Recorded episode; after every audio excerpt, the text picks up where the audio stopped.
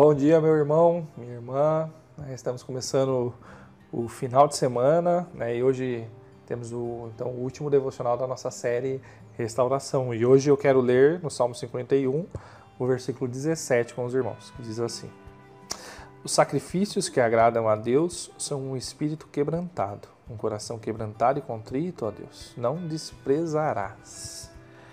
Né, a pessoa contra quem Davi pecou, a gente vendo esse salmo durante essa semana e pensando ah, na falha de Davi, a pessoa contra quem Davi pecou foi o próprio Deus. Mas perceba, a pessoa né, que Davi mais desejava acima de tudo era o próprio Deus. E isso faz muita diferença entre arrependimento, remorso, entre alcançar perdão e purificação. Quando Adão pecou, o que, que ele fez? ele fugiu de Deus.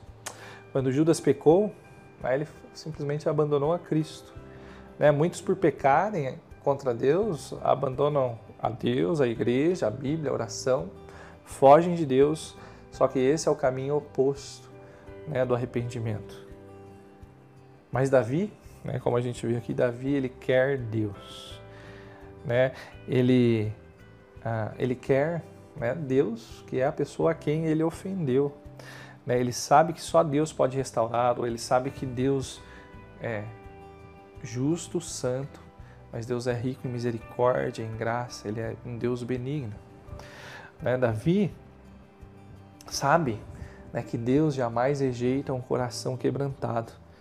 Né? E nós sabemos uh, mais ainda, né? a cruz foi onde Jesus morreu pelos nossos pecados, e quando nós nos voltamos então para a cruz do nosso Senhor, nós encontramos uma fonte de cura, uma fonte de restauração, uma fonte de perdão. Né? E como encontramos lá em 1 João 1,9, né? se confessarmos os nossos pecados, Ele é fiel e justo para nos perdoar os nossos pecados e nos purificar de toda a injustiça.